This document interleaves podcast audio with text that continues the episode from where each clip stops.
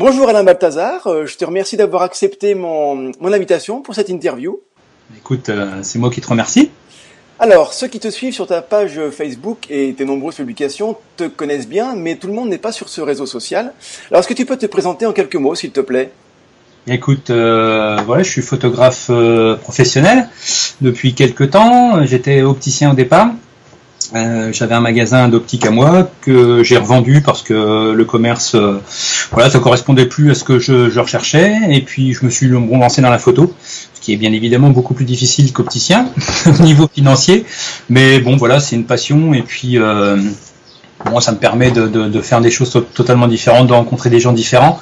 Et puis de voilà quoi, la, la photo, c'est passionnel hein, au départ. Donc bon après, gagner sa vie grâce à la photo, c'est un petit peu plus compliqué. Mais voilà, donc j'ai 47 ans et puis euh, je fais de la photo depuis une vingtaine d'années, mais je suis surtout ornitho amateur au départ. Voilà un petit peu en gros euh, mon, parcours. Donc c'est d'abord une, passion avant tout, même quand tu étais opticien, c'était déjà une passion et que tu as eu le courage ou la chance, l'opportunité de concrétiser en métier. Oui, bien sûr, oui, c'est, ça, a toujours été, bah, surtout les oiseaux en fait, hein, ça a toujours été, enfin, ça a toujours été euh, commencé finalement assez tard, euh, vers 20, euh, 25 ans, quelque chose comme ça, mais effectivement, j'ai toujours, je me suis toujours intéressé à la nature, ayant toujours à peu près vécu en campagne, et puis la photo permet effectivement de, pousser un peu plus loin, en fait, ce, cet intérêt. En plus de, de l'observation et de la protection, on verra peut-être un petit peu plus loin dans l'interview, mais euh, passer de l'optique effectivement avec un salaire euh, voilà euh, très très correct à photographe, c'est du courage, je sais pas, c'est voilà un pas qu'il faut franchir en faisant abstraction de l'argent surtout. D'accord, donc ça c'est vraiment un discours qu'on entend souvent. Euh, il y a plein de photographes euh, amateurs, passionnés, qui aimeraient en faire leur, métier. Euh, il faut vraiment qu'ils prennent conscience que c'est difficile de gagner sa vie et encore plus dur de bien gagner sa vie avec ce, avec ce métier-là. Oui, oui, il y en a qui, y en a qui arrivent, hein, euh, même même en faisant que de la photo animalière. Euh, mais euh, c'est quand même très compliqué, même sans, sans faire que ça. et ça sera de plus en plus compliqué, tout simplement. bon, bah, c'est à cause du, du, du numérique, bien sûr, qui est à double tranchant. Ça a amené plein de plein d'améliorations, mais ça a amené aussi plein plein de chômage. pas mal de pas mal de concurrence, pas mal de concurrence. Oui. Alors je suis allé sur ton site internet et j'étais surpris, bah, on, a un petit peu évoqué là à l'instant, de, de, constater que tu n'es pas qu'un photographe animalier, hein. tu pratiques aussi la photo de sport, de mariage et, et, donc la photo nature, mais à chaque fois alors avec un point commun quand même, c'est toujours en extérieur. Alors qu'est-ce qui te pousse à vouloir être dehors euh, quasi systématiquement dans, ton, dans ta pratique? Bah en fait, oui, bah, c'est la nature au départ, bien évidemment. Et puis effectivement, en tant que professionnel, euh, quand je prends que la photo animalière, il est clair que je fais des photos autour de Chalon, c'est-à-dire en pleine céréalière, où le biotope n'est quand même pas le plus développé au monde le plus loin que je vais, c'est Oder, on va dire. Donc je ne peux pas absolument pas vivre de la photo animalière exclusivement, c'est clair. Euh, même si j'ai quelques parutions de temps en temps, ça ne permet pas de faire un chiffre d'affaires. Alors après, le, reste, euh, effectivement, j'ai commencé finalement euh, mon, activité professionnelle grâce au concours épique. Donc je faisais ça même en parallèle pendant deux ans quand j'étais encore opticien effectivement, c'est de l'extérieur euh, pour la plupart du, temps. Et puis euh, après les mariages, euh, bah, je fais de l'intérieur aussi puisqu'il y a des cérémonies, etc. Mais par contre, je n'ai pas de studio, euh, je n'ai pas de matériel et même quand je fais des séances portraits, c'est des séances portraits à l'extérieur. Je, reviens sur ce que tu disais par rapport à, ton, biotope, à, l'environnement proche de chez toi. Euh, c'est donc, j'ai l'impression, une contrainte de ton lieu d'habitation qui est assez pauvre finalement au niveau faune qui t'a un petit peu forcé à aller euh, voir dans d'autres pratiques de la photographie bah, non, pas dans ce sens-là finalement, parce que j'ai commencé la, la, la, en fait, la colonne vertébrale de, du métier de photographe que je fais maintenant, c'était le concours épique. Euh, à cause ou grâce à ma fille qui faisait du cheval. Si ça n'avait pas démarré comme ça, je pense que je, je ne serais jamais lancé dans la photo. Dès que j'avais cette colonne vertébrale là, je me suis lancé dans la photo en disant voilà, j'ai déjà euh, euh, une partie du chiffre assuré grâce au concours épique, et puis après, bien évidemment, c'est parti sur le reste. Euh, donc le mariage, euh, éventuellement le portrait, les stages surtout important maintenant. Je fais beaucoup de stages de, de formation, tout niveau, euh, surtout vraisemblablement, la plupart du temps individualisé, euh, où des gens viennent euh, pour rencontrer des espèces avec beaucoup de matériel. Donc c'est très très variable, c'est complètement à la carte. donc en fait, les différentes parties de, de ce que je fais maintenant se sont greffées sur le, concours épique au départ. Mais c'était voilà pour avoir un faire un chiffre correct. D'accord. Donc en fait, tu es photographe professionnel, mais ça englobe pas mal de choses. Ça englobe euh, la photographie euh, nature animalière sauvage, la photographie animalière domestique. Ça euh, et surtout, tu es, tu es formateur en fait avec avec les stages que tu peux faire. Et ça, c'est vraiment un levier, un levier de, de un relais de croissance pour ton activité. Oui, oui, bah les stages, oui, c'est quelque chose. bon, il y a pas mal de demandes, il y a pas mal d'offres aussi maintenant, mais il est vrai que le, le, le stage de formation avec l'explosion des, appareils numériques et, en particulier euh, les réflexes maintenant qui sont euh, très abordables, les gens euh, achètent, achètent ce genre de matériel et savent pas trop s'en servir. Donc effectivement, il y a une demande assez importante. Et puis moi, en tant que photographe animalier, mon travail est un petit peu connu maintenant à droite à gauche. Surtout donc sur les rapaces entre autres, les gens viennent viennent chez moi pour pour essayer de faire des photos de, d'oiseaux bien particuliers. Et là, c'est plus de la formation photo, c'est euh, c'est du, du, du, voyage ornitho local, quoi, on va dire. Alors tes images sont toujours super nettes, évidemment, et je suis impressionné par le piqué qu'ont tes photos de rapaces. Et c'est aussi ce qu'on cherche tous, le piqué sur les animaux en mouvement, et particulièrement sur les oiseaux en vol, et sur certains de tes clichés, on voit même les insectes volants autour. Alors comment tu parviens à un tel résultat de netteté et de, piqué sur tes, sur tes photos? Je vais, je vais, je vais plaisanter, j'appuie sur le bouton, on va dire. non, mais en fait, euh, bon, je sais pas, c'est euh, à moment où le numérique a, a enfin promet de, des choses quand même maintenant, et encore, j'ai pas le matériel euh, dernier cri, promet des choses quand même euh, euh, de très haute qualité. Je veux à partir d'une certaine expérience, on arrive, on arrive à, sortir maintenant des clichés quand même complètement, complètement fous. Moi, je vois avec certains stagiaires qui viennent avec du boîtier très haut de gamme c'est euh, c'est euh, c'était même pas envisagé. Moi j'ai commencé avec l'argentique hein, c'était même pas envisageable il y a il y a même dix ans. Donc euh, je pas vraiment de secret. C'est euh, après c'est là le coup des insectes nets par exemple bon ça c'est souvent un peu de chance quand ils se retrouvent dans le même plan focal que l'oiseau. Après moi c'est vrai que j'adore les photos d'action. Les photos posées, j'aime pas trop. Donc c'est vrai que je cherche plutôt les photos d'action. Et comme je suis beaucoup, beaucoup, beaucoup sur le terrain et tout le temps sur le même terrain, euh, j'ai plus d'opportunités sur les sujets que je traite. En fait. C'est vrai que ce sont des, des, des remarques que j'entends souvent ou des mails que je peux recevoir ou des commentaires sur le blog. Euh, en, gros, c'est mes photos sont pas assez nettes et ça, et ça manque de piqué. Euh, donc il y a le matériel, tu viens de le dire, qui, qui aide beaucoup. Mais dans les réglages, euh, très, de manière très pratique, euh, qu'est-ce que tu, euh, quels sont les impondérables à, à, avoir en termes de réglage pour pour assurer une netteté optimale? Bah, de toute façon, après, euh, bah, tout dépend des conditions de lumière, bien évidemment. Mais même, euh, par exemple, en, plein en plein jour, euh, on va prendre par exemple même une, une, journée d'hiver, parce que l'été en plein jour, la lumière est dure, mais on va dire l'hiver où on peut faire des photos tout au long de la journée. Il faut plus hésiter maintenant à monter en, en sensibilité, ce que je fais moi très souvent, pour justement pouvoir avoir une vitesse suffisante pour euh, pour figer un mouvement. Après, on peut travailler totalement différemment, comme comme mon ami Jacques Gillon qui bosse euh, lui en priorité vitesse généralement, et pour avoir tout le temps euh, les ailes floues, il bosse jamais au-dessus du 500e. Donc chaque chaque personne a ses a ses techniques. Moi, c'est vrai que je préfère effectivement pouvoir pouvoir fermer un peu plus mon diaph, avoir un peu plus, plus de profondeur de champ. donc ça en montant en sensibilité éventuellement, euh, ça permet d'avoir plus de vitesse, un petit peu plus de profondeur de champ, donc ça permet d'avoir un petit peu plus de chance d'avoir euh, le sujet net complètement avec un piqué correct, puisqu'on sait très bien qu'un objectif même haut de gamme est de toute façon meilleur quand on ferme d'un ou deux crans ou trois crans euh, le diaph. Effectivement, donc là je résume parce que c'est super intéressant ce que tu viens de dire. pour avoir le maximum de, de, de piqué de netteté, et de, tu vas fermer un peu le diaphragme de manière à augmenter un peu la zone de netteté par contre, euh, pour pouvoir avoir quand même une vitesse suffisante, tu vas augmenter la sensibilité et, le bruit. Le bruit maintenant, c'est plus un critère en fait. Bah, non, non. non, bah il est clair que maintenant, même même moi avec mon 7D euh, qui date un peu, moi je vois des fois des, réactions euh, sur sur certains forums. Ouais, mon 7D à 1600 ISO hybride. Enfin, moi j'ai sorti des photos à 6400 ISO avec mon 7D. bon, pas pas pas d'oiseaux en mouvement, mais des oiseaux posés à mon crépuscule, des boulets marins entre autres il euh, n'y a pas de bruit du tout dans la photo avec un post-traitement correct.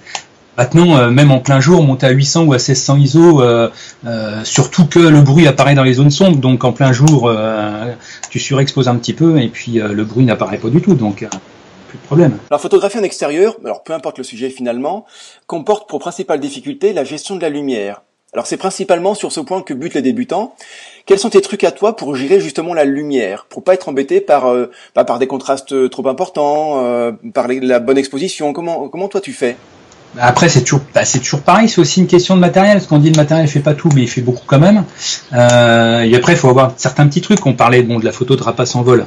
Alors, la photo de rapace en vol, c'est quand même vraisemblablement la plupart du temps sur fond de ciel, euh, soit gris, soit bleu. Il faut savoir que par exemple, un fond de, un fond de ciel bleu, euh, avec une lumière forte. Si vous sur, si tu surexposes pas ton image, euh, ton image va être euh, va être sous expo à cause de la de la de la cellule qui va pas bien faire son travail. Tu veux dire que le, ciel va être pris en compte. Bah donc le ciel sera bien exposé, mais l'oiseau lui le sera pas voilà, l'oiseau se retrouvera sombre. Donc après, euh, les gens qui ont des appareils très haut de gamme avec les multispots, etc., on peut on peut pallier à ça. Mais sur des appareils photo euh, comme le 7D qui n'est pas le haut de gamme quand même et qui date un peu, voilà. Si moi je travaille la plupart du temps quand même en, en multizone. Et au ce cas, effectivement, sur un fond de ciel gris ou ciel bleu, si on surexpose pas l'image, l'oiseau va se retrouver sombre? C'est des petits trucs comme ça à savoir. Tu, fais une, tu fais une correction d'exposition en fait, hein, c'est ça. Tu as une petite touche dédiée, tu appuies sur la touche. Ouais, je travaille beaucoup en correction d'exposition.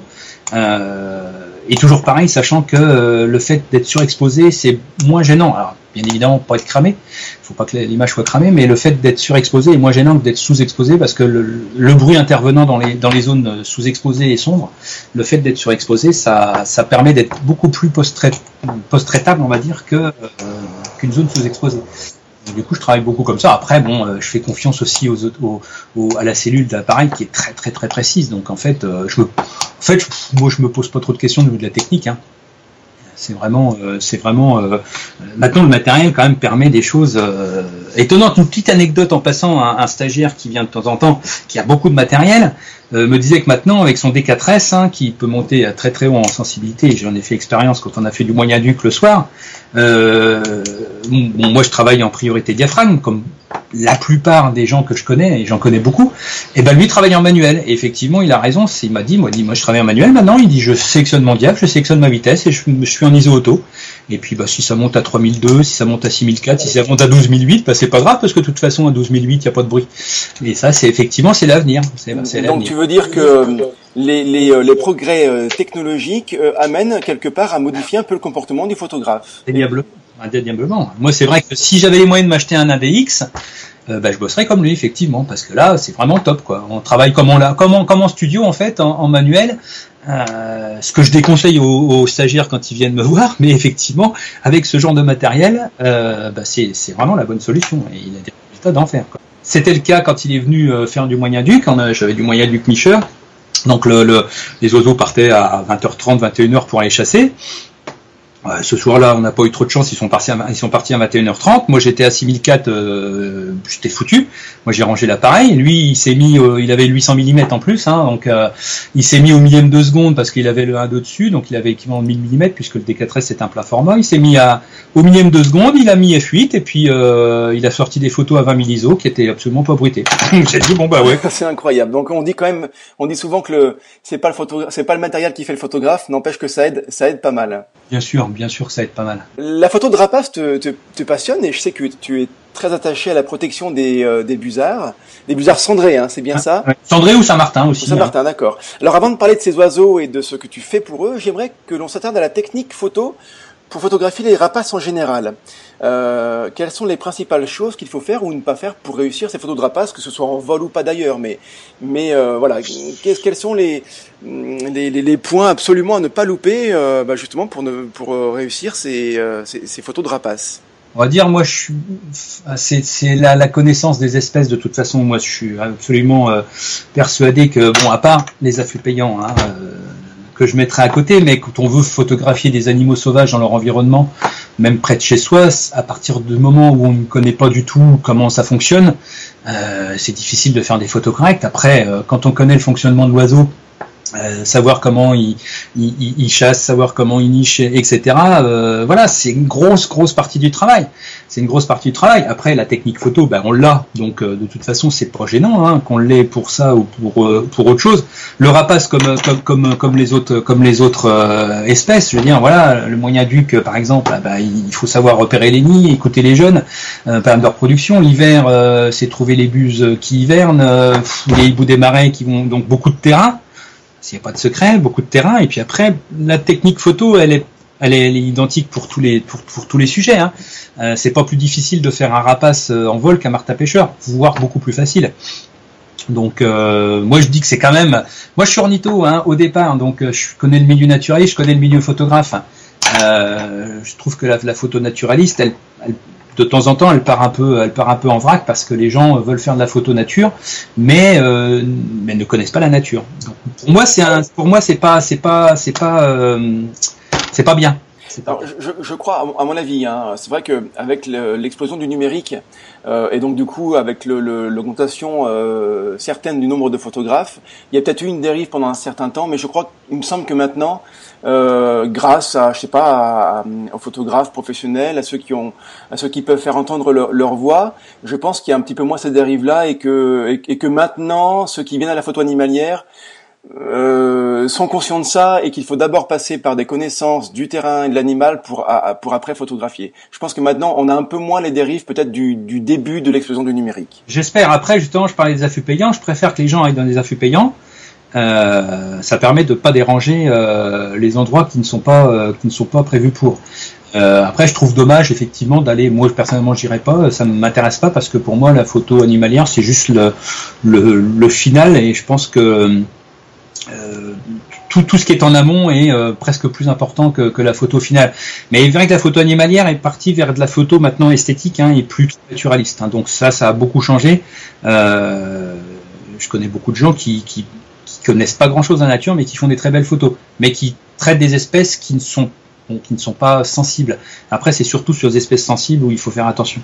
Alors, donc, euh, venons donc au, Busard cendré, Saint-Martin, tu, tu, as dit aussi. Alors, une première question toute bête, pourquoi aimes-tu cet animal-là? Ça, ça j'ai commencé il y a une vingtaine d'années euh, en arrivant sur Chalon. Euh, je m'intéresse aux oiseaux, mais voilà, sans plus. Et puis j'ai découvert ces oiseaux-là, j'ai pris contact avec euh, l'LPO en, en, l'occurrence, et puis euh, j'ai rencontré des gens sur Chalon, et puis je me suis lancé là-dedans. Donc en fait, euh, je faisais pas vraiment de photos, hein, c'était de la photo vraiment très très très amateur, et je me suis lancé dans la protection de, de ces rapaces parce que euh, j'ai appris à, à, connaître et à, et à, et à vraiment à voir que c'était un, symbole de la plaine euh, de la plaine stépique, on va dire. Hein. Anciennement, euh, les Savars en Champagne-Ardenne. Euh, maintenant, c'est des champs de céréales. Et malheureusement, comme ils nichent dans les champs de céréales et que les céréales sont fauchées de plus en plus tôt, eh bien, s'il y a personne pour les pour les protéger, euh, ils passent dans les moissonneuses. Alors, on est on est nombreux en France. Enfin, on est nombreux. On est pas assez nombreux justement.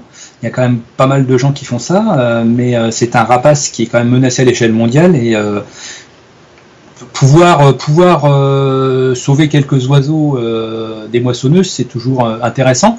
Et puis, en tant que photographe, ça, ça, ça permet aussi de rendre un peu à la nature ce qu'elle ce qu'elle offre aux photographes, c'est-à-dire des photos, voire de l'argent hein, pour certains. Et donc, du coup, ça permet de rendre un petit peu la monnaie de la pièce à la, à la nature qui offre des choses gratuitement. Ce qui n'est pas le cas, par exemple, pour des photos de modèles ou de choses comme ça. Du coup, je pense que beaucoup de photographes animaliers devraient s'investir plus au moins dans euh, des assos ou voire euh, cotiser des assos. Et malheureusement, c'est pas la majorité qui font ça. Ils profitent beaucoup de la nature pour prendre du plaisir, mais euh, peu rendent vraiment à la nature. Et ça, je trouve ça un petit peu dommage. Et d'ailleurs, c'est un petit peu se tirer une balle dans le pied parce que c'est l'outil de travail de pas mal de photographes. Donc, si on fait pas ce qu'il faut, ou en tout cas mettre sa petite pierre à l'édifice pour protéger l'outil de travail, et eh bien finalement, on peut finir par ne plus l'avoir cet outil-là. Oui, dans l'absolu, oui. Si on va jusqu'au bout, oui, ça peut, ça peut être ça.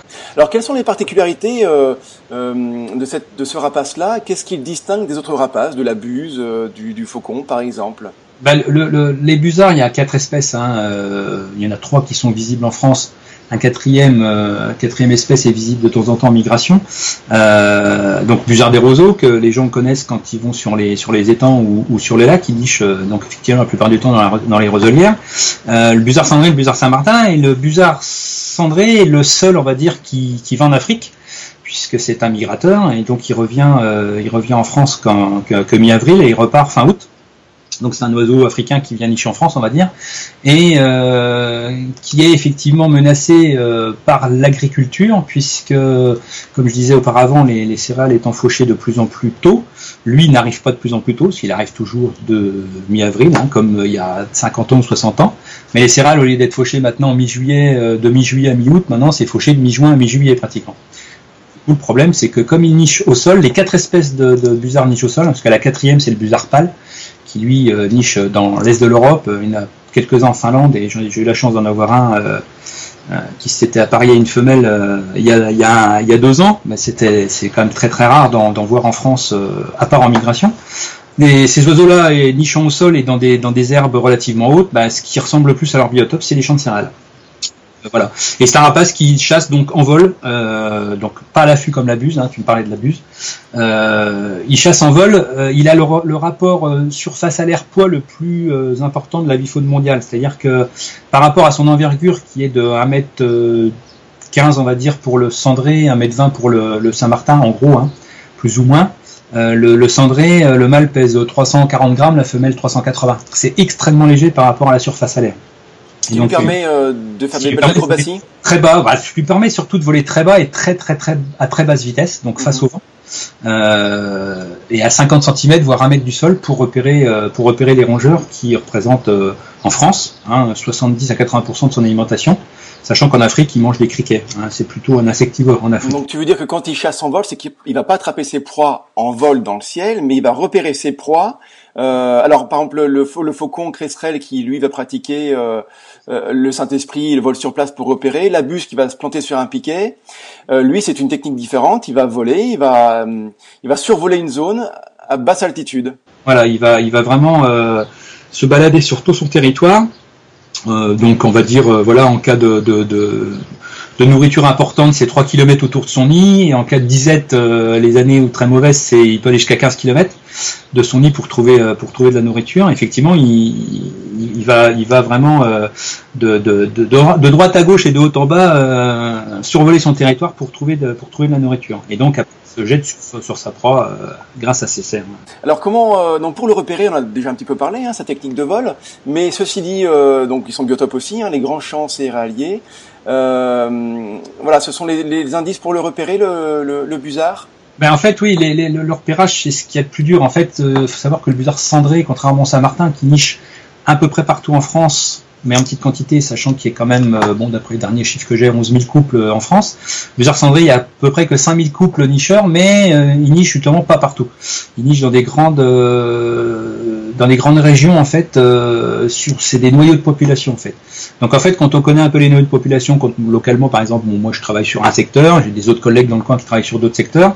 En début de saison, on les repère, on repère les les, les, les, les couples qui, s'apparient, qui qui, qui qui vont euh, donc euh, faire des effectivement des parades en vol très spectaculaires.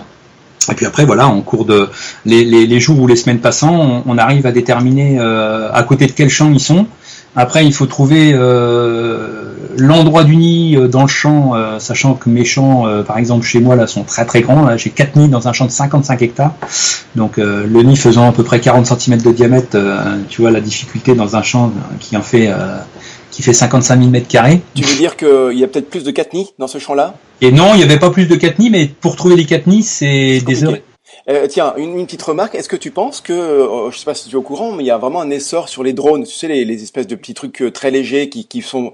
Est-ce que, est-ce que tu as utilisé ça? Est-ce que c'est une technique à laquelle tu as pensé pour repérer les Je sais pas. Il faudra qu'on en discute avec les, les copains. Mais le problème, c'est que il y a une réglementation qui est très stricte encore pour l'instant, puisque les drones équipés de caméras ou d'appareils photo sont soumis à réglementation importante. Et si on veut être dans la loi, il faut avoir euh, au moins une certificat, un certificat de capacité euh, euh, par l'aviation civile, voire pour certains cas carrément son brevet de pilote. Donc alors que tu restes à terre.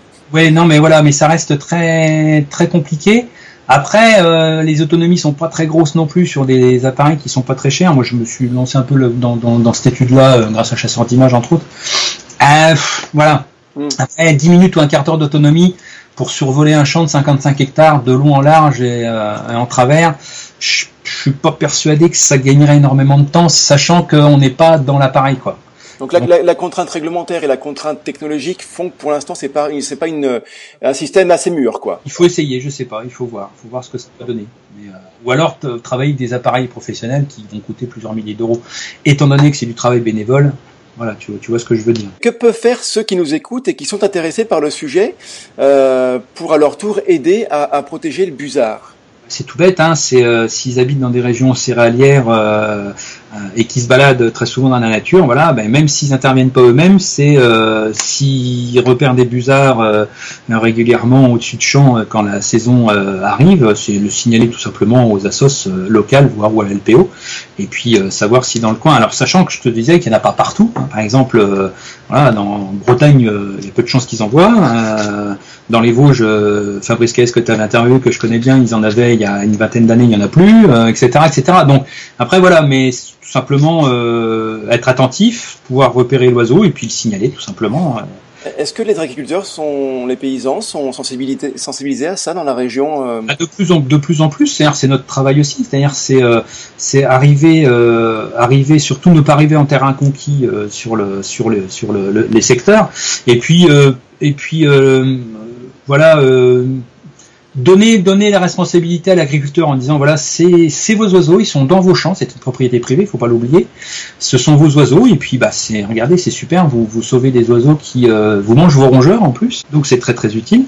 Et donc euh, il y a encore certains certains secteurs où c'est difficile mais de plus en plus bon, ça a beaucoup évolué comme le monde agricole.